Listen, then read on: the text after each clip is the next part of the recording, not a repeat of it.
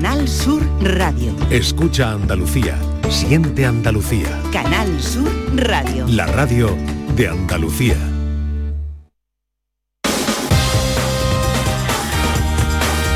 En Canal Sur Radio, gente de Andalucía, con Pepe La Rosa. Queridas amigas, queridos amigos, muy buenos días. Pasan cuatro minutos de las 11 y esto sigue siendo Canal Sur Radio.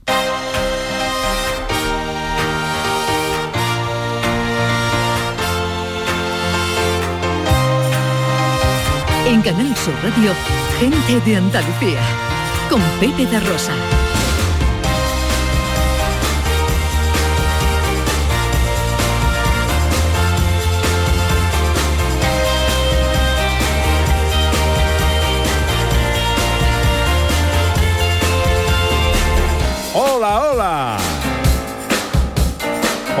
¿Qué tal? ¿Cómo están? ¿Cómo llevan esta mañana de sábado 24 de junio de 2023?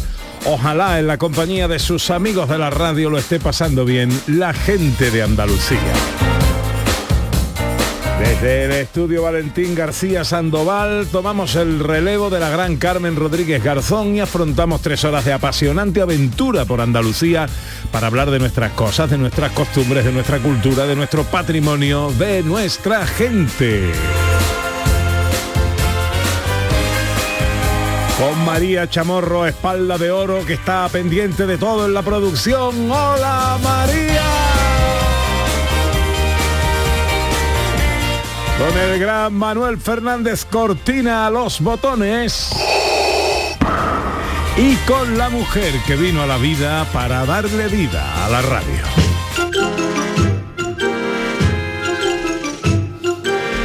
Porque ella es la huella imborrable de un chicle recién pegado que se ha agarrado indomable a la suela de tu calzado. Ella es ese moratón que te deja un buen porrazo y acompañante chichón que es fruto del batacazo. Es el trozo de postilla que adherida a la rodilla en la venda se te queda cuando la venda retira y el retorcimiento guapo cuando el vello se te pega dentro del esparadrapo. El barlovento de mi mesana, mi cornamusa, mi imbornal, amantillo de mi botavara, ella es Ana Carvajal. Quiero que me digas Ana si mis palabras son, tu vida.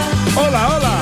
Hola, hola, buenos días. Hoy sin comentario al poema. Se te supuesta ya más pegado, pupa. ya más, Una más, pupa. pues, más simbiotizado, más, más ser una misma cosa ya. No, no, eso sí, ahí mirándolo por ahí, desde luego, más pegamiento imposible. Lo que pasa que a lo mejor, por, no sé, una pupa, un chicle No, pisado, porque las licencias poéticas tienen estas cosas. De libertad. Eh, Bueno, venga, sí. vale. Pues lo- eh, vamos a hacer estas chicle por... Oye, felicidades a Pues todos sí. los Juanes y a todas las Juanas. Y la Juana, nuestra María. Nuestra María Chamorro Espalda de Oro, que está mm, fastidiadilla y que, oye, mucha gente no sabe que se llama María Juana. ¿eh? Que es Nuestra un nombre Juanita precioso. preciosa. A mí me Pues, encanta. Mari- Marihuana. Eh, pues felicidades, marihuana, que tengas un feliz día y que se te cure la espalda pronto. Eh, tenemos un programa lleno de cositas que nosotros creemos de corazón que os van a gustar y algunas de ellas os las avanzamos ya en sumario.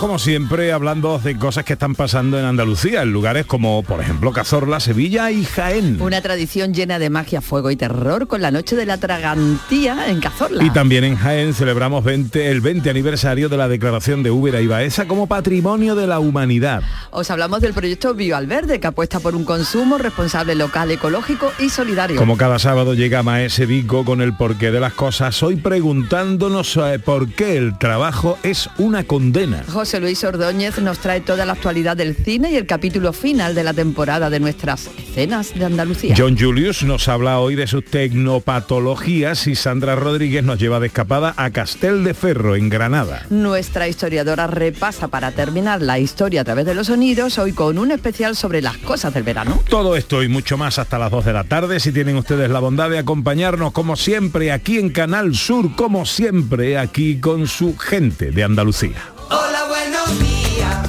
Hoy me siento bien. Yo me vengo arriba y me subo por la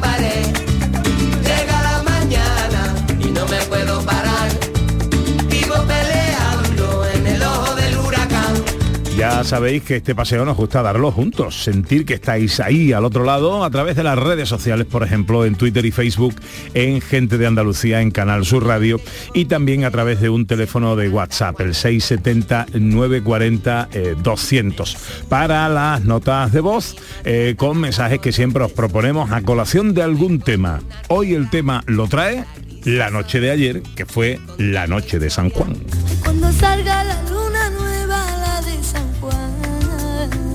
Hay muchas tradiciones y leyendas en torno a la magia de esta noche. Una de ellas dice que se escribe en un papel todo lo malo que hay en tu vida y que quieres olvidar o que pase.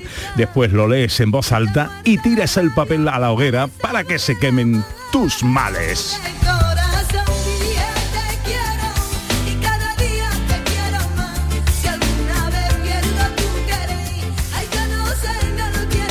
Esa es una de las interpretaciones que tiene esta noche de San Juan. Pero nos vamos a quedar con esa, ¿no? Pepe? Para con compartir esta. con, nuestros oyentes y le vamos a decir que hagan el favor de decir lo que han escrito en el papelito. Claro, porque además hay que decirlo en voz alta. O sea, Claro. la tradición dice, escribo en un papel lo que quiero mandar a hacer puñeta y ahora delante de la hoguera lo grito, lo digo en voz alta y tiro el papel para que se queme. Pues para que haga más efecto todavía, que lo digan por la radio, que tiene todavía más repercusión, el grito más grande. Somos vuestra hoguera hoy. Exacto. ¿eh? Bueno, pues... Quememos cosas. ¿Qué tiráis a la hoguera de San Juan? Eh, ¿Qué queréis que pase? ¿Qué males tenéis que queréis eh, quemar y que se olviden, dando paso a lo bueno y a lo nuevo? 670 940 200 para las notas de voz, Twitter y Facebook en Gente de Andalucía en Canal Sur Radio.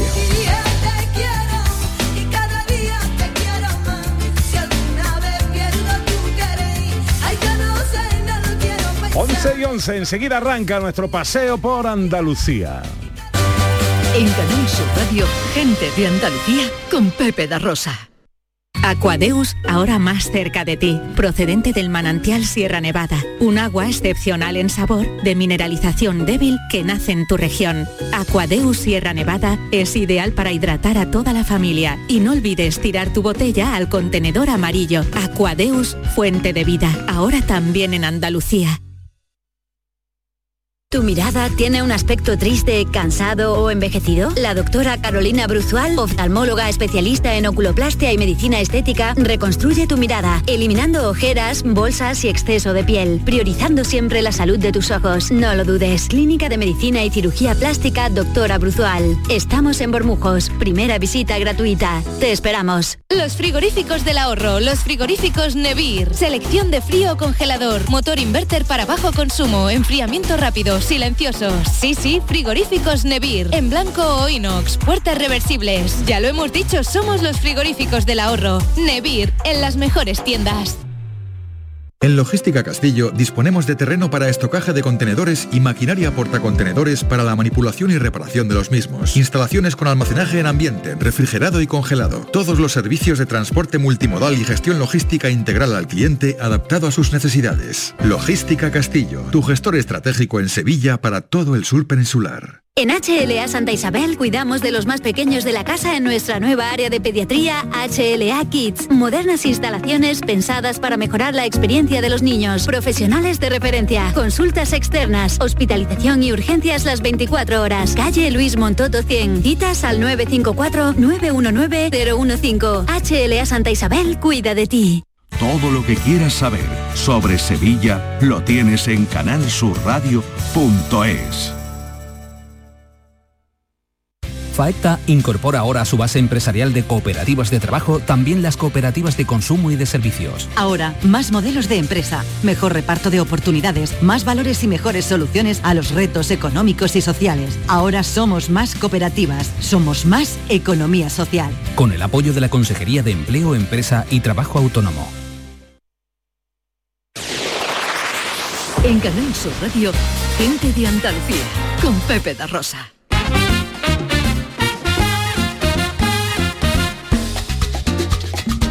Trece minutos pasan de las 11 de la mañana de este sábado 24 de junio, día de San Juan, eh, que se presenta en Andalucía, San Juan Bautista. Eh, se presenta en Andalucía con los cielos despejados y eh, vientos flojos, salvo en el estrecho, que hay levante fuerte con rachas de muy fuerte. Las temperaturas ya, para coger la rebequita, no son precisamente hasta 41 grados. Vamos a tener en Córdoba y Sevilla, 38 en Jaén, 37 en Huelva, 36 en Granada, 35 en Almería, 32 en Cádiz y 28 en Málaga. Hoy arranca nuestro paseo en Cazorla.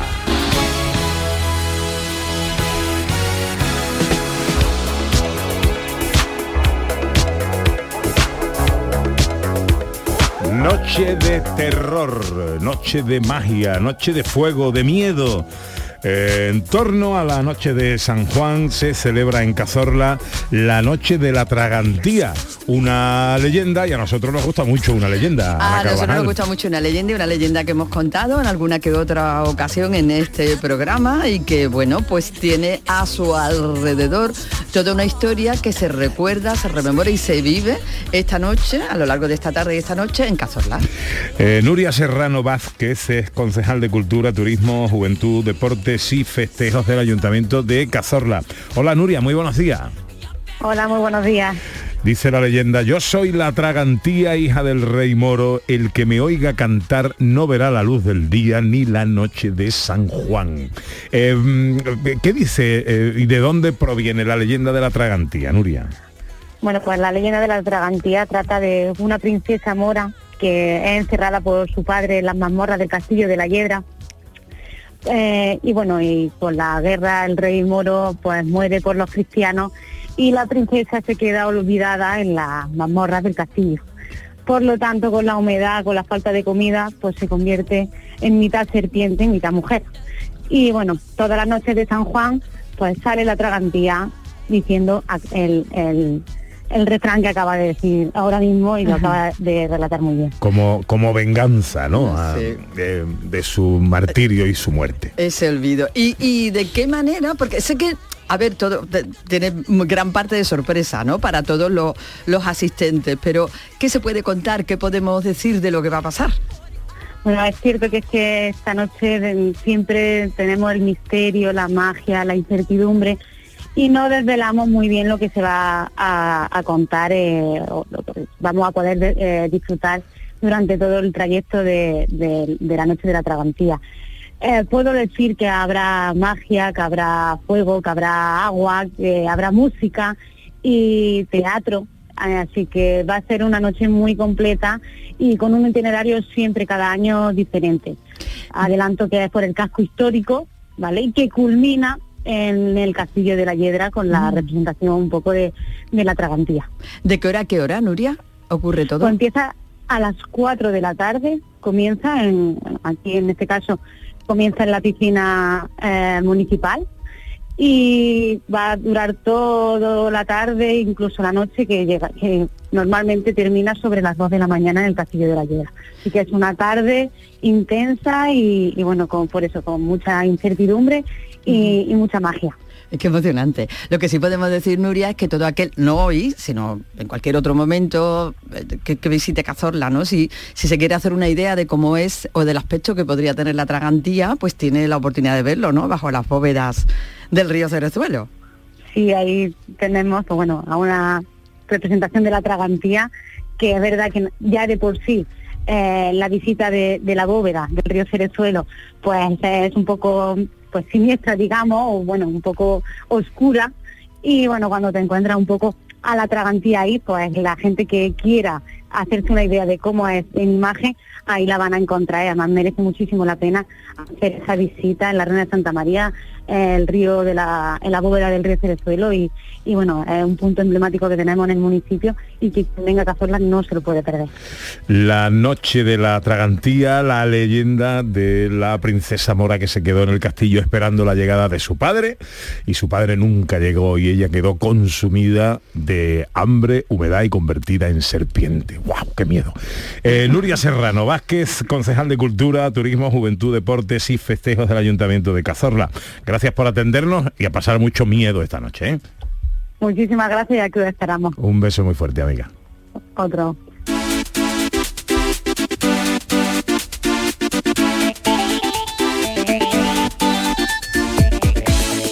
19 sobre las 11, vamos a hablar de esta casa, vamos a hablar de un programa de esta casa que está de eh, celebración porque eh, la banda celebra el Día del Socio y en Isla Mágica nada menos. Bueno, y en este caso además van a ser los días, porque tenemos dos. Qué Hoy bien. y mañana, por Qué si no da tiempo, que por lo visto está Bueno, nuestro filósofo Vico, que viene para acá, Sí. no podía acceder al centro de la cantidad de amigos de la banda que están yendo justo para Isla Mágica. Así que hoy va a ser una fiesta con todos los socios de la banda. Vamos a saludar a nuestro querido Felipe Delgadillo, director y presentador de la banda de Canal Sur. Hola Felipe.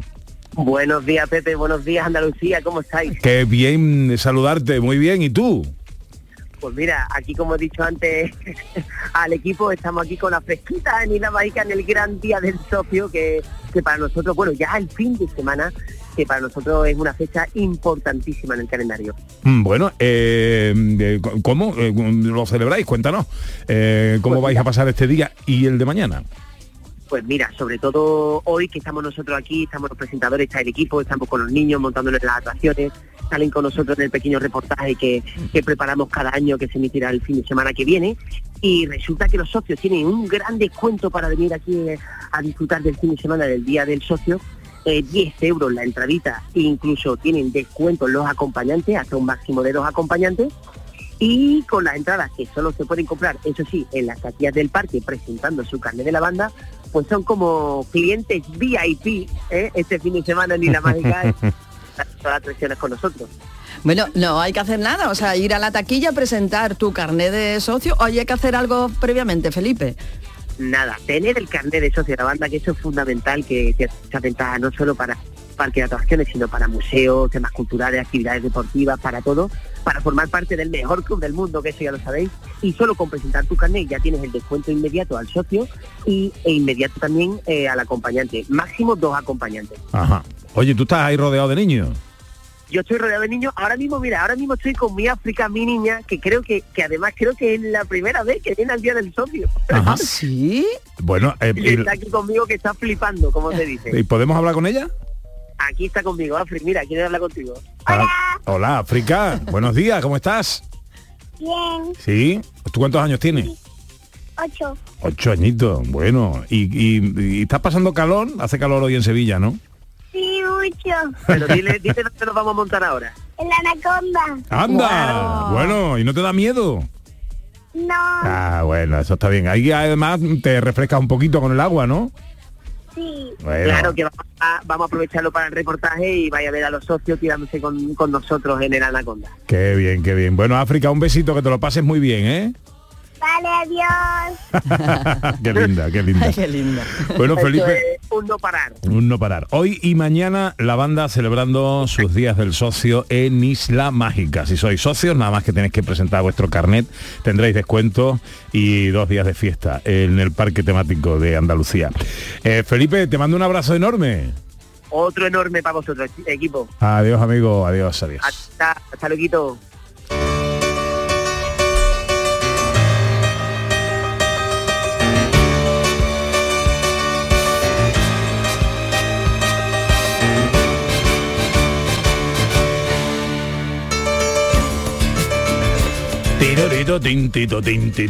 Bueno, volvemos a Jaén eh, porque se está celebrando durante este año 2023 el 20 aniversario de la declaración de Úbeda y Baeza como Patrimonio de la Humanidad. Ana. Y en estos días la ciudad vuelve a ser el escenario de todo lo que la convirtió un poco, la transformó en todo lo que está pasando y como se conmemora la fecha justo el 3 de julio, pues vamos a partir de, mira, el viernes el mismo esperador Carlos V de España, primero de España y quinto de Alemania, va a estar recorriendo las calles de Úbeda. Anda, mira qué bien. Te refieres, por supuesto, a Úbeda, una de las dos ciudades eh, que celebran este 20 aniversario de su declaración como Patrimonio de la Humanidad.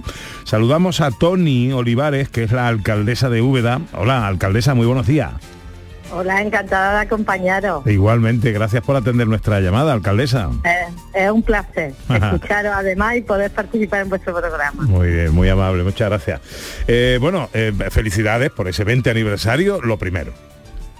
Sí, la verdad que estamos de celebración desde prácticamente el día 1 de enero, aunque como has dicho, digamos lo fuerte, fuerte, lo realmente importante sucederá en los próximos días, en torno a ese 3 de julio que fue mágico para nosotros en el año 2003.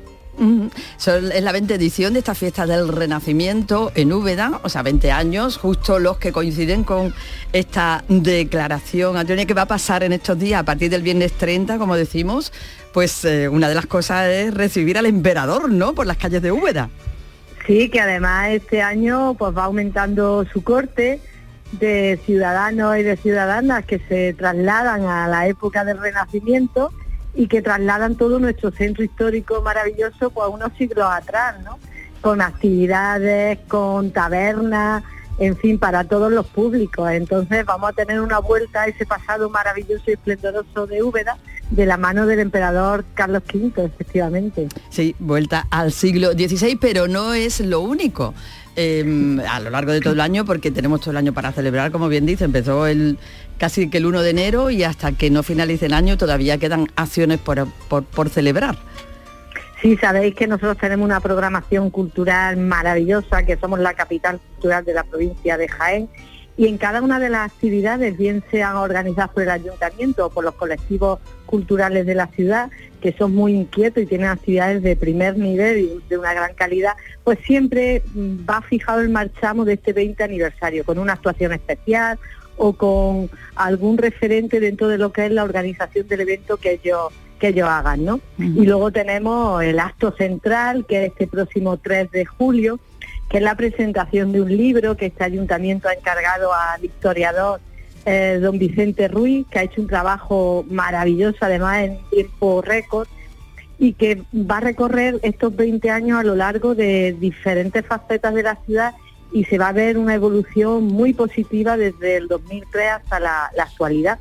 También pasando efectivamente porque el encargo ha sido un historiador, pues por la faceta histórica de la, de la ciudad. Qué bueno, Antonia. Ese, ese libro eh, lo- es un libro que se podrá tener, que se podrá conseguir, ¿de qué manera? Sí, eh, nosotros, mm, como se ha coeditado con la Diputación Provincial de Jaén, hemos querido que no sea con venta al público, sino simplemente un regalo por parte del ayuntamiento. Cualquier ciudadano de Úbeda, del resto de Andalucía, del resto de España y a nivel mundial, porque somos patrimonio mundial, con solo demandarlo al ayuntamiento lo, lo tendrá en su, en su poder.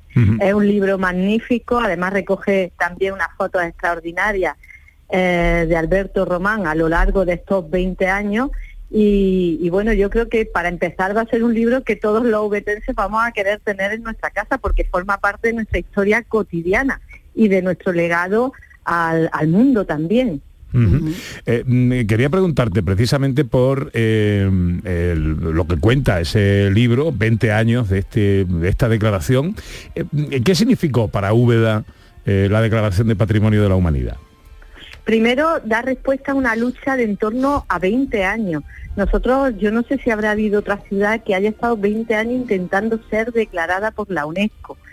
Y fue, pues imagínate, mm, un- un- una celebración social impresionante. A partir de ahí ha supuesto una evolución muy en positivo para la ciudad, eh, fundamentalmente en el ámbito cultural y turístico, pero también en otras facetas de la ciudad, como el comercial, incluso el agrícola, ¿no? Es decir, es una, es una declaración que, que imprime carácter, ¿no?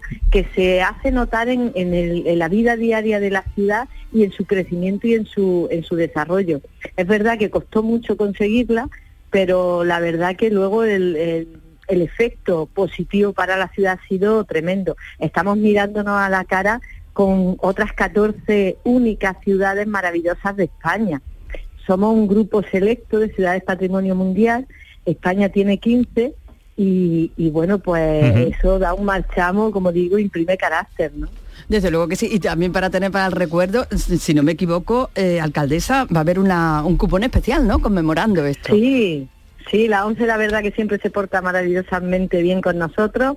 Ya lo tuvimos en el 15 aniversario y este en este aniversario tan especial de los 20 años no podía faltar ese ese cupón eh, que presentaremos en los próximos días y bueno, va a ser con una imagen muy bonita, conjunta de las dos ciudades, porque somos una declaración muy especial, ¿no?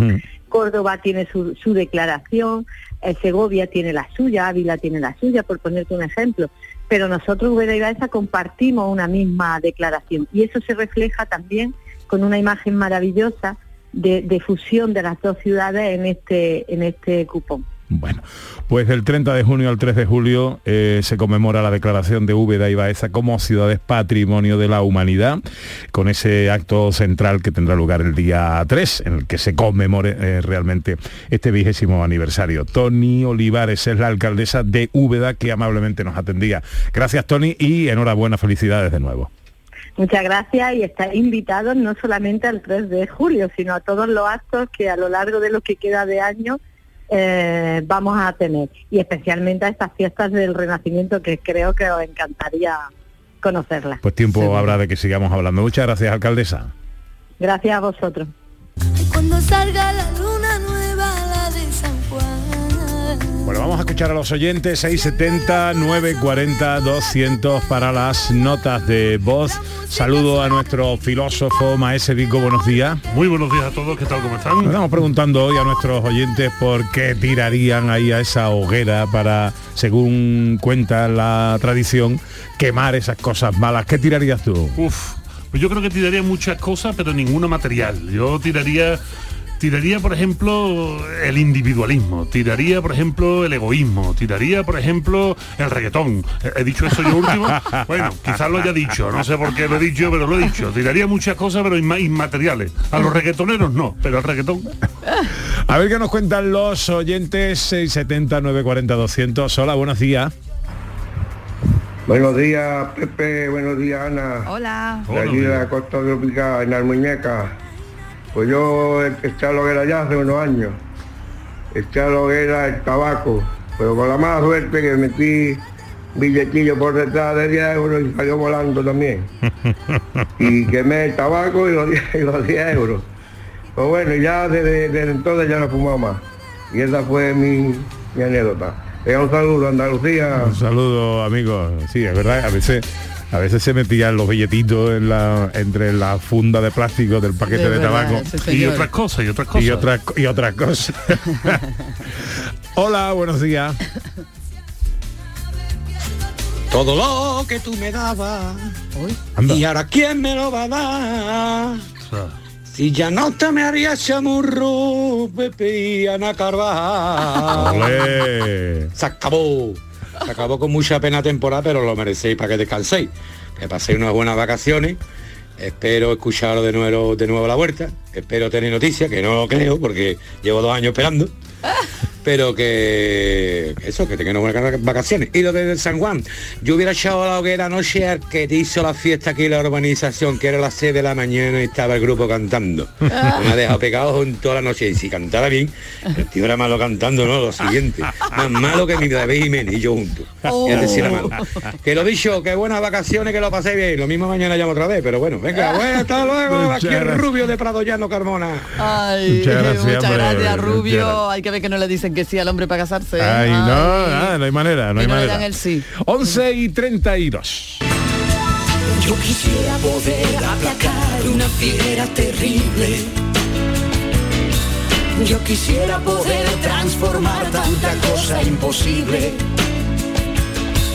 Yo quisiera decir tantas cosas que pudieran hacerme sentir bien conmigo. Yo quisiera poder abrazar mi mayor enemigo. Vamos a hablar de un proyecto, eh, un proyecto andaluz, que está afincado en Sevilla concretamente y que combina consumo responsable, consumo local, consumo ecológico y consumo solidario. Un proyecto que se llama Bioalverde. Ana. Sí, Pepe, y que a veces nos preguntamos qué podemos hacer nosotros en todo esto, a todos nos preocupa el cambio climático, a todos nos preocupa la ecología, a todos nos preocupa qué está pasando con nuestro planeta, ¿no? A veces pensamos en grandes acciones, que son otros los que tienen que tomar decisiones, pero nosotros tenemos muy cerquita de nosotros la posibilidad de colaborar. Y además, proyectos que son beneficiosos no solo para el mundo, no solo para la gente, sino también para nosotros mismos. Fernando Rodríguez es director general de Bioalverde. Hola Fernando, buenos días. Hola, muy buenos días. Bien, Muchísimas eh, gracias ah, por invitarnos. No, no, gracias a ti por venir. Eh, siempre es un placer recibir a gente en este estudio. Eh, cuéntanos, ¿qué es Bioalverde? Bueno, pues Bioalverde es una herramienta. un poquito al micro. Bioalverde es una herramienta de Caritas Diocesana de Sevilla al servicio de las personas más vulnerables a través de la herramienta más dignificadora ¿no? que podemos utilizar, ¿no? que es el empleo. ¿no? Y, un empleo en línea de, de uno de los mayores retos ¿no? de nuestra generación hoy en día, ¿no? Un empleo que además de generar oportunidades ¿no? para las personas en situación de vulnerabilidad, esté generando un entorno favorable para las personas que vivimos hoy y para las personas que vivirán después, ¿no? Entonces, eh, bueno, pues es un proyecto que aúna personas, que aúna medio ambiente, que aúna no dejar a nadie atrás, que aúna segundas oportunidades y que aúna, pues bueno, pues una historia maravillosa. Desde luego que sí, un huerto ecológico, estamos hablando de un huerto ecológico, eh, de qué extensión, en qué lugar, cómo y de, qué, y de qué manera nos podemos hacer con esos productos. Pues no, en nuestro proyecto, una de sus líneas de, de trabajo es la agricultura ecológica. Tenemos 30 hectáreas de producción ecológica aquí en, bueno, voy a decir en dos hermanas, que si no me, me- me critican, ¿vale? Voy a decir dos hermanas porque estamos en Montequinto.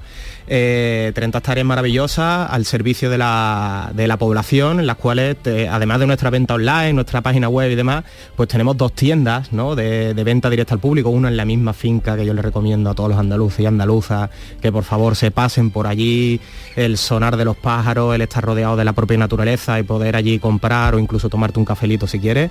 Y otra que hemos abierto hace ni un añito, que estamos a puntito de celebrar ahora en agosto el primer año, que hemos abierto en la ciudad de Sevilla, es así, en el barrio de Nervión, entre las calles Espinosa y Fernández de Rivera. Y bueno, que es una tienda que además tiene su cafetería preciosa, que la hemos muy bonita, ¿no? Donde lo que vamos a encontrar pues es pues nuestros productos ecológicos, ¿no? nuestra bandera, ¿no? Andalucía es agricultura y esto es una agricultura que no solo piensa en el medio ambiente, en la salud de sus consumidores, sino que también piensa en las personas en las que están trabajando ahí, ¿no? Yo hoy vengo con un dato muy importante que quería comentaros eh, del último informe de, de agricultura de producción ecológica de, de Andalucía. Hemos logrado superar ya el reto que marcaba la Unión Europea de superar el 25% de la superficie agraria útil en producción ecológica, ya lo hemos superado en Andalucía. Suponemos, Andalucía supone el 50% de la producción ecológica de todo nuestro territorio nacional, lo cual creo que es una alegría. Pero tengo otro datito, que Ay. ahí es donde tenemos que, que- que impulsar un poquito a la gente ¿no? y a decirle que, que salga a la calle a buscarnos. No solo a nosotros, hay muchísimos otros agricultores y agricultoras en, en- en producción ecológica que están saliendo a vender directamente sus productos y esto es importante, buscar a la gente que vende directamente sus productos, ¿no? que está intentando sacar la vida adelante. ¿no? Pues el consumo ecológico solo, supone solo el 2,3% del consumo de productos de alimentación en nuestra querida Andalucía. ¿no? Y yo creo que, bueno, que esta que es la casa de toda Andalucía, ¿no? que está su radio, pues que nos sirva también de altavoz, ¿no? Para decirle que tenemos una agricultura ahí a la mano, que no es tan cara como lo que la gente se piensa, que por favor vayan y acudan a los establecimientos. Ya os decía que nosotros tenemos dos tiendas, hay muchos mercados también. Que salgáis, que vengáis a, a conocernos y que veáis que los precios no son tan caros como lo que uno piensa, sobre todo cuando sabe todo lo que hay detrás de cada que, euro. eh, de la, de la- la gran parte de la producción eh, ecológica que se hace en Andalucía se vende fuera. ¿Eh? porque aquí no tenemos todavía esa no sé esa, esa cultura de consumo eh, ecológico por, por miedo al precio o por no sé qué motivo o razón cuando la verdad es que hay una importante diferencia ¿no? Eh, asentía Vico con la cabeza La cuestión de los precios es que es fundamental, porque es que realmente eh, cuando tú vas a un supermercado, una gran superficie, los productos ecológicos están siempre en la parte gourmet. Y la parte gourmet es donde tú no sueles ir a mirar para hacer la compra del mes o de los 15 días o de la semana. Porque claro, tú lo que estás buscando es pues el kilo de tomate más barato, el kilo de papa más barato, claro, y tú has puesto el, punto en, la no existencia de, intermediarios. O sea, esto es venta directa. Y de, tal manera que yo quiero entender, porque esto me apetece mucho, está cerca de mi casa, y lo mismo me doy un paseíto con mis niñas por allí, que, que ahí es donde está la posibilidad de competencia, ¿no? Ahí es donde podéis rebajar un poco esos márgenes. la posibilidad de competencia está ahí y sobre todo está en también humanizar el mercado. Porque nosotros en Sevilla no podemos producir toda la, toda la lista de productos que tenemos, ¿no? Pero ¿qué estamos haciendo? Estamos yendo a intentar contactar directamente con los agricultores y las agricultoras y a darle el precio justo, que la gente se quede en su pueblo, porque puede vivir dignamente de lo que produce. Y para eso pues hay que apostar, hay que, hay que arriesgar, hay que salir, hay que dejar de vernos como competencias unos con los otros. Somos pequeños agricultores, hay mucha población en nuestra querida Andalucía que seguro que podemos llegar a, a todos y a todas ellas, ¿no? Y bueno, eso, humanizar, humanizar. Es que muchas veces lo que se necesita es el punto de encuentro, ¿no? O sea, yo he vivido muchos años en la campiña sevillana, en Los Molares, en Utrera, y resulta que, eh, bueno, pues se siembran sandía, pero no puedes comprar sandía. Se- se- hay naranja, pero no puedes ir a comprar naranja. O sea, al final te falta ese punto de encuentro con el agricultor, que es lo que eh, elimina el intermediario, ¿no? Que Mm. creo que si ustedes sois capaces de hacer eso en una especie de régimen de cooperativa, debe de ser muy atractivo. Oye, eh, la proximidad. recuerda los lugares eh, donde están las tiendas donde podemos acercarnos a los productos de Bio Alverde. Bueno, pues Bioalverde tenemos dos espacios físicos, como os decía. El primero está en nuestra propia huerta de, de Montequinto, ¿vale? Que está justo, justo en la última parada del metro de Olivar de Quinto. O sea, que quien- quienes viváis por la ciudad de Sevilla podéis acercaros en metro directamente. Allí tenemos una de las tiendas, estamos abiertos de lunes a sábado. O sea que tenemos un horario muy, muy amplio. En la ciudad de Sevilla tenemos otra tienda con cafetería, también abierta de lunes a sábado, eh, situada entre las calles Espinosa y Cárcel y Fernández de Rivera, justo delante del Colegio Santa Joaquina de Bedruno, un colegio gigante, muy grande y muy conocido por nuestra ciudad. Y después tenemos nuestro reparto a domicilio, eh, que bueno, que servimos por Alagrafe, servimos... La tienda eh, online, La tienda, la, la tienda online, que ya sabemos que es un poco más difícil, ¿no? Para, yo creo que para los consumidores más de cercanía, ¿no? Comprar productos de calidad, ¿no? Pero bueno, yo sobre todo cerrar esto, hacemos agricultura ecológica, pero hacemos agricultura ecológica para insertar a personas en situación vulnerable, ¿no? ¿Qué, Ese es tipo, objeto eso, de- ¿Qué de- tipo de personas empleáis en Bio Alverde? Mira, eh, Bioalverde es una empresa de inserción sociolaboral y esto eh, no es un apellido cualquiera, esto es- significa que nuestra misión es la de atender a las personas más vulnerables ofreciendo un empleo como medio de transformación, no como el fin. Las personas en Bioalverde van a iniciar un itinerario personalizado que puede durar entre desde un año hasta tres años como máximo. Esto está todo regulado por una serie de normativas y por, por la Junta de Andalucía también, que nos regula así. Entonces, eh, bueno, Caritas decide iniciar Bioalverde como una herramienta para atender a, atender a esta población, ¿no? Eh, ¿Y bajo qué paraguas o bajo qué medida? Bueno, pues el medio ambiente. Por eso hacemos agricultura ecológica y por eso también hacemos tema de reciclaje textil, no sé si habréis visto seguramente las personas que estén aquí en Sevilla, y esto sí que está en casi toda Andalucía, los contenedores rojos de Cáritas de ropa, los estamos gestionando también a través de nuestras empresas de inserción, consiguiendo emplear en toda España, os voy a decir un dato, ¿eh? estamos empleando en toda España gracias a este sistema a 1.500 personas, de las cuales 1.000 Guau, personas en situación de exclusión. Eh, esto sería imposible sin el consumo consciente. Y por eso os doy muchísimas gracias por darnos la oportunidad de venir aquí a esta ventana a decirle a la gente que el consumo consciente transforma tu vida y la de los que te rodean.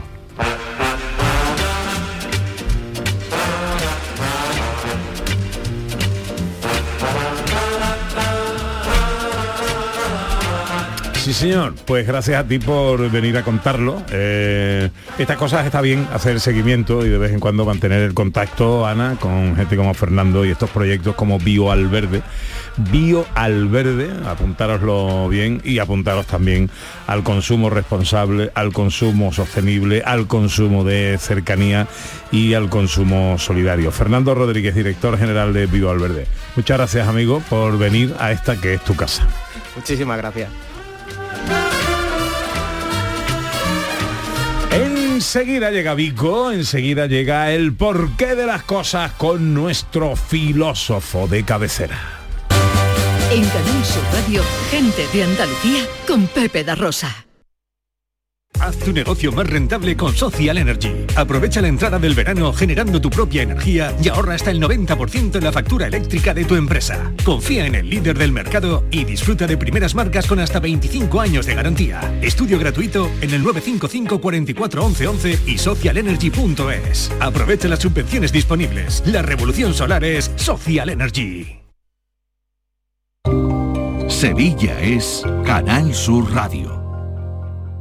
Estás estupenda. Gracias. Medicina estética en Clínica Doctor Ortiz. ¿Tu hermana y tu hermano también? Ellos cirugía plástica en Clínica Doctor Ortiz. ¿Y el pelo de tu marido? Ah, injertos capilares en Clínica Doctor Ortiz. Ahora en Clínica Doctor Ortiz ampliamos servicios. Ginecología general, funcional y oftalmología. Seguridad, confianza y satisfacción de nuestros clientes. Bienvenidos a Sacaba. Mil metros de electrodomésticos con primeras marcas. Grupos Whirlpool, Bosch y Electrolux. Frigoríficos, lavadoras, hornos, vitros. ¿Quieres más? Aires acondicionados, aspiradoras, pequeños electrodomésticos. Y financiamos en 12 o 20 meses sin intereses solo tú y Sacaba. Tu tienda de electrodomésticos en el Polígono Store en calle nivel 23. Ven a ver nuestra exposición y sus 25 años de experiencia. Sacaba. Escuela Universitaria de Osuna, centro adscrito a la Universidad de Sevilla. Tres décadas formando los profesionales esenciales de la sociedad, empresarios, maestros, profesores, gestores y sanitarios. Grupos reducidos, prácticas en empresa, programa Erasmus y alta inserción laboral. Consulta toda nuestra oferta académica en euosuna.org.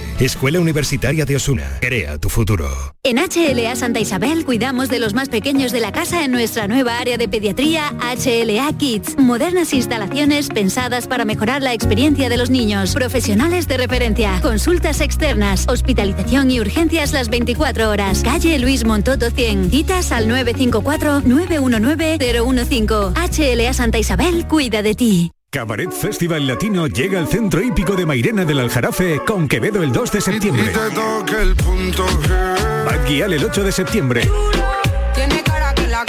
Y Tini el 14 de septiembre. Venta de entradas en el corte inglés y Ticketmaster, con el apoyo institucional del Ayuntamiento de Mairena del Aljarafe. Y de tu mejor verano con Cabaret Festival Latino. En Canal Sur Radio, gente de Andalucía, con Pepe da Rosa.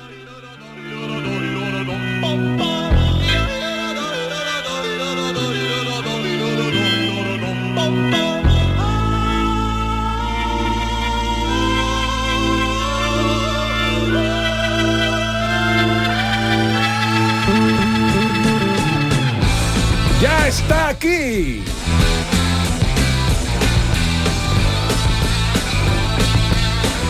Maese Vico, más conocido también como Señor Pastor. Con él nada me falta. Oye, vaya convocatoria del otro día de don David Pastor Vico a la presentación de su libro en Sevilla, ¿eh? Maravilloso, maravilloso. Buen rato echamos ahí junto al río. Sí, señor. Sí, señor, en el señor. pabellón de la navegación. Amigos antiguos, amigos nuevos, amigos de siempre, gente que no son amigos pero que ya seguro que lo son. Amigos con pelo, amigos sin pelo. Carbo había un montón. Manda que todavía heavy carbo por allí. Me cago en la leche. ¿Cómo pasa el tiempo? Qué tirón tiene el Vico, ¿eh? Qué Tiene tirón, tela tiene, tirón, gran tirón, gran de tirón. Y a punto ya la tercera edición de Ética para Desconfiados. A puntito a puntito, en cualquier momento ya me viene el correo, ya me mandan la cajita con 10 ejemplares con el topo negro que diga tercera edición. Ya la ter- después de la tercera edición, para que ustedes lo sepan, en, en esta editorial donde yo publico, en Ariel del Grupo Planeta. Una editorial ya- muy limpia. Ya Mariel, imagínate, hombre. Te- ya, ya se considerará.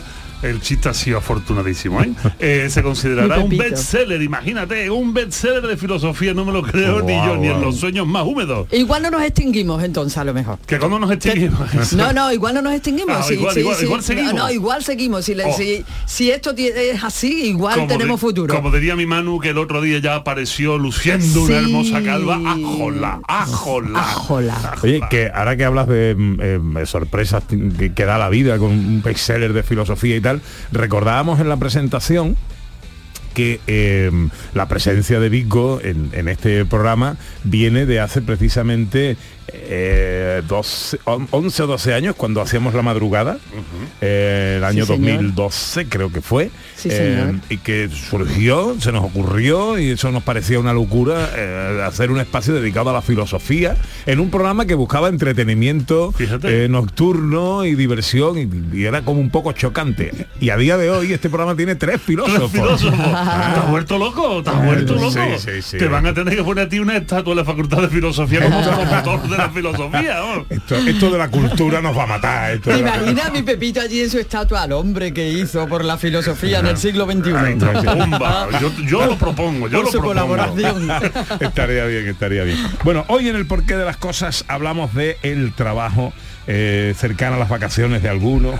¿Por qué el trabajo es una condena? Nos preguntamos una, hoy. Una condena bíblica, además, te ganarás el pan con el sudor de tu frente, le dijo eh, Yahvé al bueno, al bueno de Adán después de haber mordido la manzana del pecado, ¿no? Bueno, pues realmente para nuestra cultura el trabajo llega a ser una condena y es que aquí hay muchas cosas cruzadas, tenemos muy poco tiempo, así que vamos a bastardear un poquito este mundo de las ideas, por lo menos para soltar tres o cuatro cositas que ahora que nos vamos de vacaciones las vamos a emplear constantemente. Vamos a estar diciendo, oye, tú sabes que el trabajo... Bueno, vamos a ver, cuando hablamos del trabajo tenemos que recordar que el ser humano no lleva, eh, no lleva trabajando como lo está haciendo ahora mucho tiempo. Esto es importante decirlo, porque la percepción que tenemos es que como el trabajo es una condena bíblica, llevamos trabajando los últimos 300.000 años como, como auténticos peones eh, todos los días al pie del cañón. Y no es verdad. Resulta que hace relativamente poco tiempo salió un artículo científico maravilloso de la Universidad Complutense de Madrid, que decía que eh, el hombre primitivo, el hombre del paleolítico, o sea, todavía el periodo de la historia en el que no cultivábamos y en el que no teníamos ganado, o sea, un periodo en el que éramos cazadores y recolectores, pues, y de, hecho que sigue habiendo algunas tribus en el orden paleolítico sobreviviendo a día de hoy, tenía que trabajar como mucho entre dos y tres horas al día, repito, entre dos y tres horas al día para poder sobrevivir. Esto es muy interesante. Dos y tres horas al día. O sea, Máximo. un- máximo. Máximo tres horas, tío. No se trabaja más de tres horas. Esto, mira, Ana Carvajal está ya con los Ay, ojos haciéndole chiribita.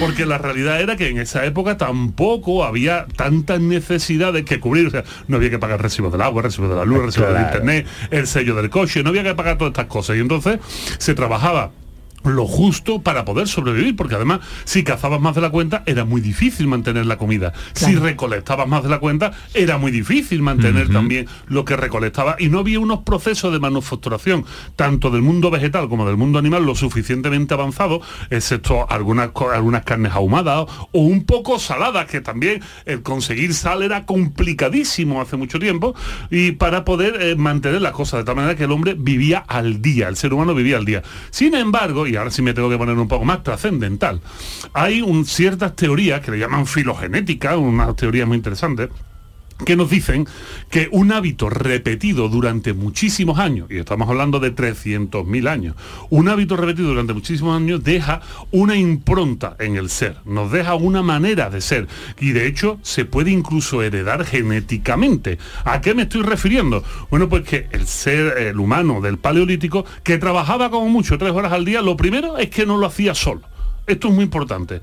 El concepto del trabajo en soledad no existía porque todo se hacía acompañado pues del resto de cazadores o del resto de recolectores. Y además había una división muy clara del trabajo. También había mujeres cazadoras, también había mujeres recolectoras y había otras personas que se encargaban de cuidar la tribu, de cuidar los niños, de cuidar el fuego, de mantenerlo vivo, pero realmente nunca se estaba solo. O sea, siempre se tenía esa sensación de, pues vámonos con los amigos un ratito, ¿no? Vámonos con los amigos a ver si cazamos un mamú. Vamos a ver con los amigos. O sea, realmente era un sentido de trabajo grupal que potenciaba la socialización. Algunos antropólogos mal pensados, mal pensados, dicen que, que el hecho de que las mujeres hablen mucho más que los hombres, esto no lo digo yo, esto lo dice un estudio que cuenta las palabras que dicen las mujeres, menos mal que no lo- me las cuenta a mí, y que dicen los hombres, resulta que las mujeres suelen decir tres veces más palabras al día que los hombres.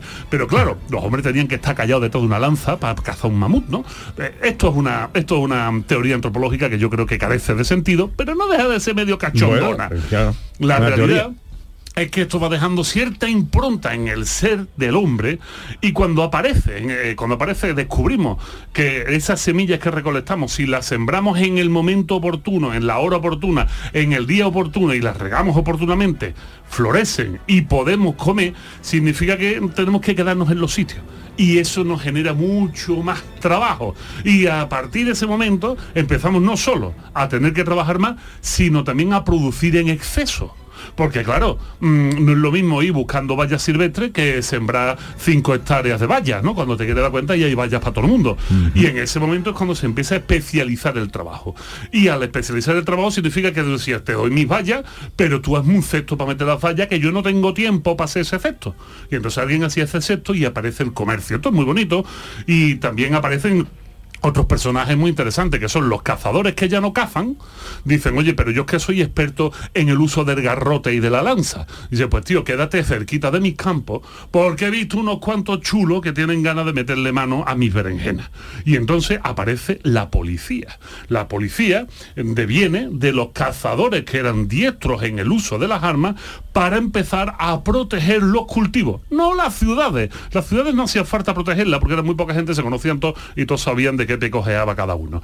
Pero es en el desarrollo del trabajo a lo largo de la historia como vamos componiendo la civilización y como vamos componiendo los distintos oficios, a tal manera que hay gente que es capaz de mm, sembrar 300.000 hectáreas de berza y necesita poderla anunciar en la radio. Así que nosotros estamos aquí trabajando gracias a toda esta división.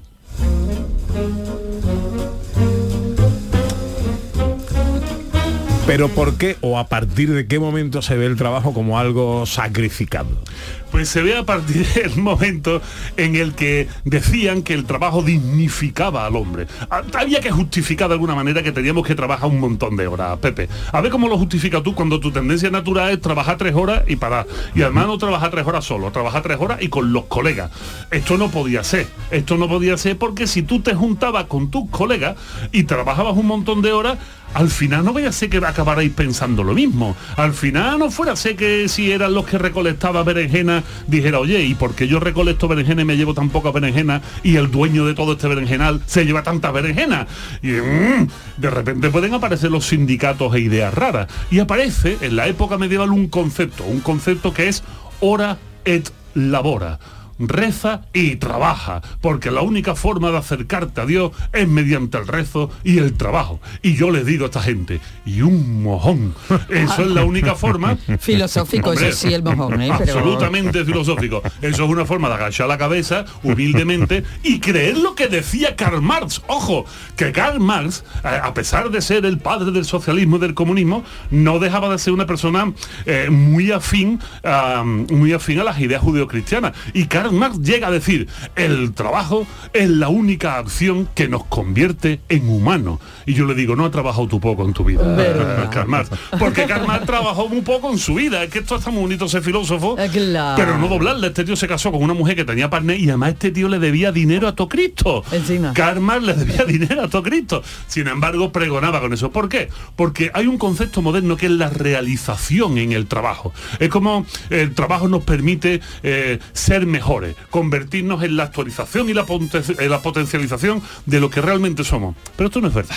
Esto no es verdad. Nosotros, los que estamos en esta mesa ahora mismo sentados, o los que están detrás del cristal, somos unos afortunados.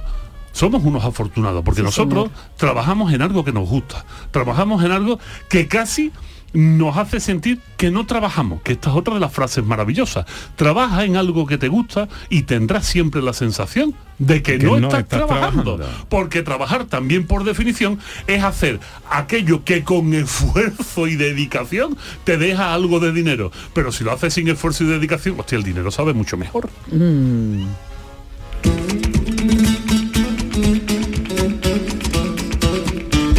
Oye, eh, tengo que compartir con vosotros una noticia que me, que me trasladan.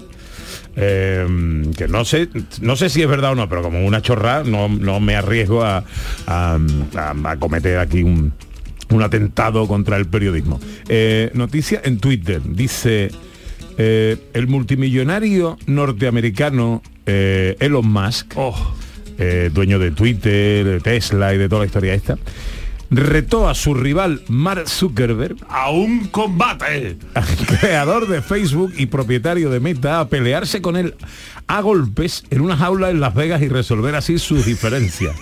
La surrealista propuesta ha sido aceptada por Zuckerberg. Maravilla, qué O sea, maravilla. se van a juntar los dos a darse más cada uno al otro. Y tú me vas a decir a mí que no hemos cambiado, que hemos cambiado mucho en 300.000 años, seguimos siendo los mismos becerros, ricos o no, los mismos, hombre, esto no cambia. Oye, magnífico, oye, qué bonito esto. Hombre, claro que yo me parece, a mí me parece una noticia maravillosa. Yo quiero, ya para terminar esto del trabajo, ya que nos vamos de vacaciones, yo quiero romper una lanza al favor de uno de los sabios, grandes sabios desconocidos de este país, que fue don Fernando Fernán Gómez. Don Fernando Fernán Gómez tiene un vídeo maravilloso, viralizado en internet, en Twitter, en TikTok, que la gente lo ve y se sonríe, ¿no? Pero a mí me parece maravilloso.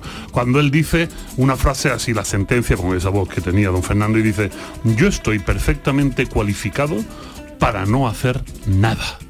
Yo podría no hacer nada, Pero claro, pues, tuve que hacerlo, tuve que trabajar. Y es que es verdad. Esto que dicen la gente, yo es que tengo que trabajar, yo no me puedo estar quieto. No, no tienes que estar tú muy a gusto con tu conciencia. Porque si a mí me da tú el dinero de Elon Musk, yo te juro que me convierto en un percebe pegado en una roca en el Atlántico. Yo no tengo que hacer nada más en mi vida que ver crecer a mis niños. El pobrecito Fernán Gómez que se murió con, con una fama de antipático que no se la quitaba ya encima. ¿eh? Y él llegó a decir que él eh, criaba esa fama porque era un tío realmente tímido y que lo que le gustaba era apartarse un poco de los demás y entonces él potenció esa fama de malaje que, que finalmente con la que se fue a la tumba. Bueno, querido Vico, que eh, eh, cerramos aquí el capítulo de la temporada. Pues esto Eh. se acabó, esto se acabó esta temporada, porque Esta después vamos, vamos a volver. Si eh, los eh, eh, santos... Él no se va. Bueno, ah, claro, bueno, no, tú estás este verano. Yo estoy este verano porque a mí esto de currar en algo que me gusta es como si no currara. Ah, claro, claro. O sea que tú vas a pasar todo el verano aquí Yo hablando voy a de filosofía. pasar todo el verano con una sección nueva que ¡Ey! está, va estar muy chula.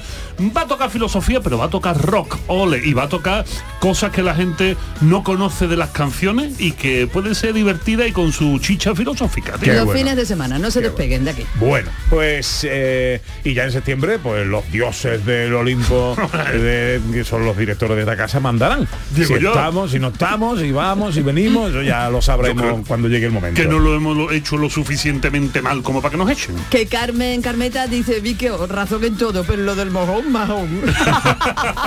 Llega la información, pasa un buen verano, Vico. Igualmente. Eh, llega la información a Canal Sur Radio, luego nuestra segunda hora, cine, historia, John Julius y el profesor Carmona, que se va a pasar por aquí.